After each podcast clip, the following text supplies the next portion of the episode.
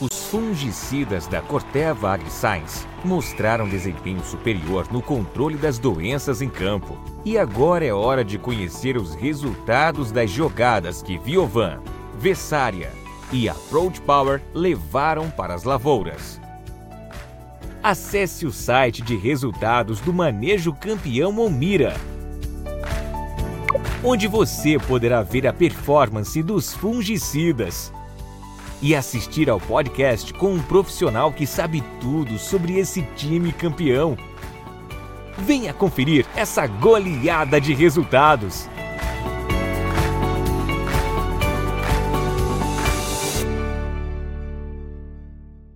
Atenção, produto perigoso de uso agrícola. Consulte um agrônomo. Venda sob receituário. Leia o rótulo e a bula.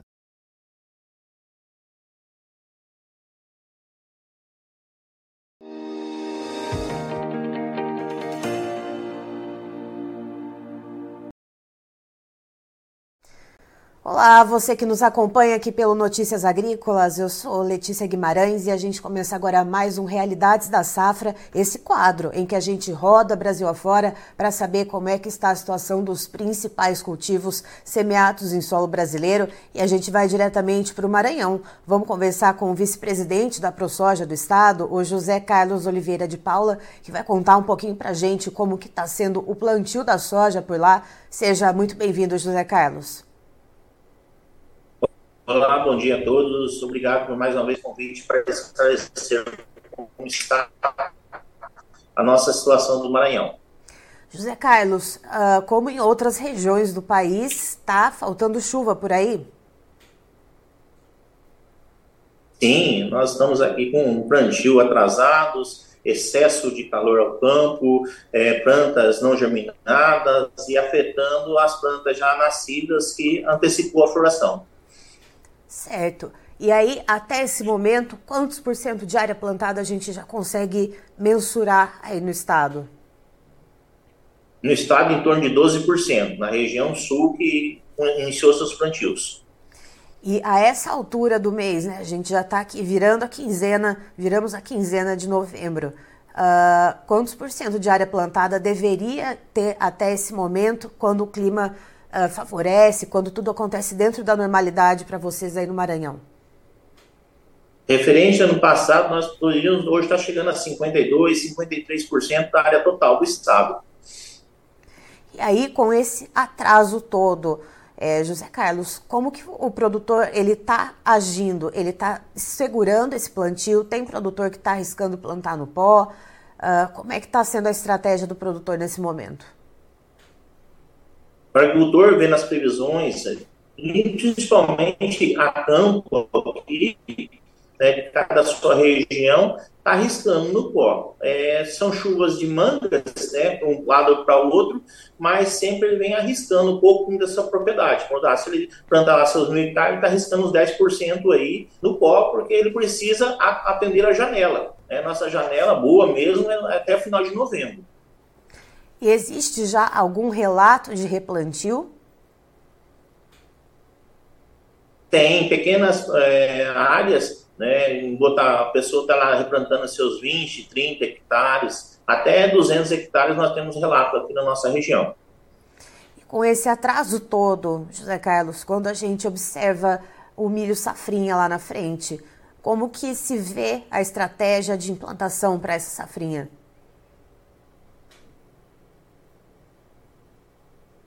É um torno de redução de 20% referente à safra passada. As pessoas até estão fazendo cálculos, é, dependendo, se sair muito fora dessa janela, haverá um, um estímulo ao milho verão, né, que seria plantado nesse ano ainda, entre a janela de 15 de dezembro a 15 de janeiro. Então, provavelmente uma migração em torno de 20% aí para aproveitar. Se os níveis de preço continuar nesse patamar, o pessoal vai migrar da soja para o milho. E aí, com essa redução de cerca de 20% das áreas do milho safrinha para o ano que vem, quais são as alternativas de cultura para o produtor colocar no local? Ah, o produtor tem uma escolha, eles já estão adequando, está faltando na nossa região aqui, é semente de sorgo e milheto, para fazer aquela cobertura junto com a braquiária para ele ter uma cobertura de solo, né? Porque o nosso solo aqui são todos maioria plantio direto, uhum. mas para aproveitar também um, um lucrozinho aí em termos disso aí, um, tanto o sorgo como o milho e milheto tem acompanhado os patamares quase iguais de preço. 20% a menos um pouquinho, mas ah, dependendo como o mercado interno atende aqui, é quase o mesmo preço, valor de venda. É uma menor produção, mas se faz a cobertura do solo. E observando essa questão da incerteza em relação, inclusive, à implantação de milho verão e de milho safrinha, é possível que seja feita uh, tanto milho verão quanto milho safrinha com menos investimento em tecnologia, safras mais baratas, vamos dizer assim? Essa safra já está sendo mais em conta. O agricultor não está arriscando 100% da sua tecnologia. Ou por quê? Os preços lá atrás estavam inadequados para comercialização. Alguns fizeram e o crédito não atendeu a todos. A falta de crédito seguro e insegurança jurídica para nós aqui causa muitos problemas, né? principalmente na comercialização. Nós tínhamos um imposto do governo que estava atrapalhando, mais a logística, que é um frete caro para danar para nós aqui, e outras coisas. O agricultor reduziu bastante a sua tecnologia não em termos de maquinário, em termos de propriedade, mas sim em insumos adquiridos. Então, nós vamos ter uma redução grande da nossa safra através da tecnologia, termos de clima e também efetivação de plantio. Você falou, na, tocou na questão da comercialização, José Carlos.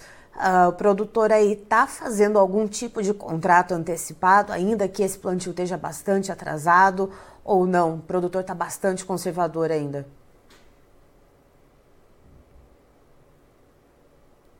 O agricultor está bastante conservador. O porquê? Os preços não atingiram uma média de você fazer uma troca.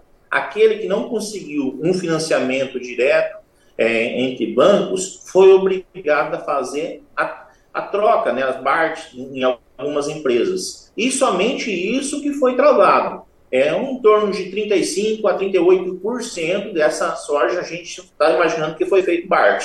Também para, troca, para o milho.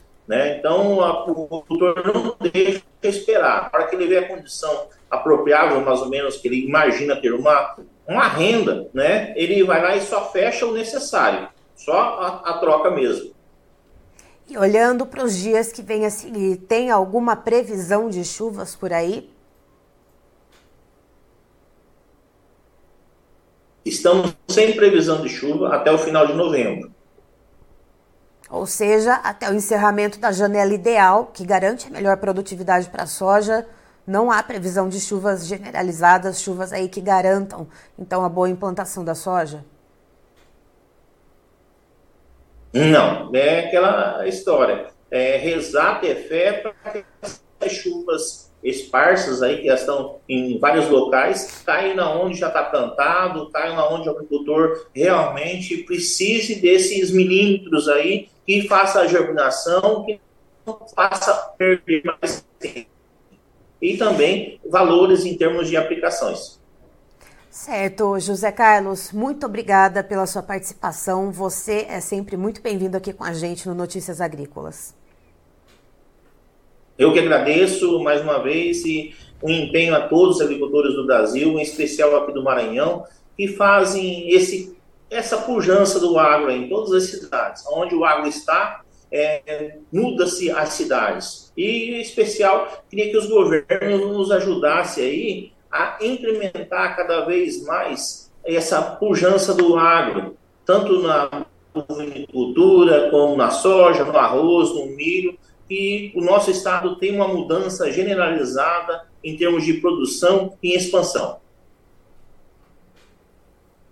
Tá aí, então estivemos com o José Carlos Oliveira de Paula, que é vice-presidente da ProSoja Maranhão, nos contando a respeito do plantio de soja lá no estado, que está bastante atrasado devido à escassez de chuva. Segundo ele, em todo o estado foram cerca de 12% das áreas dedicadas à soja que foram semeadas até o momento. E normalmente, até esse momento do mês de novembro, a gente passou então uh, da primeira quinzena, deveria ter pelo menos 50% das áreas já plantadas.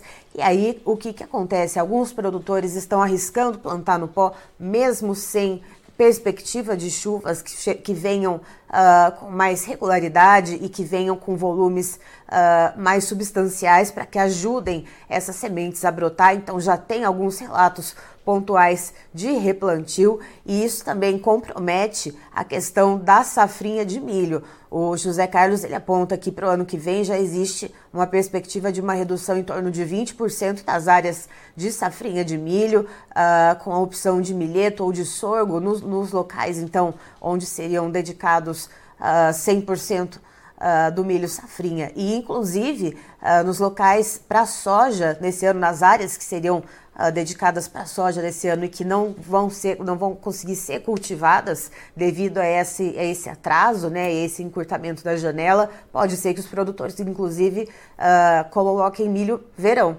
né, justamente porque está complicada a situação lá no Maranhão. Eu encerro por aqui, já já tem mais informações para você. Notícias agrícolas, informação agro-relevante e conectada.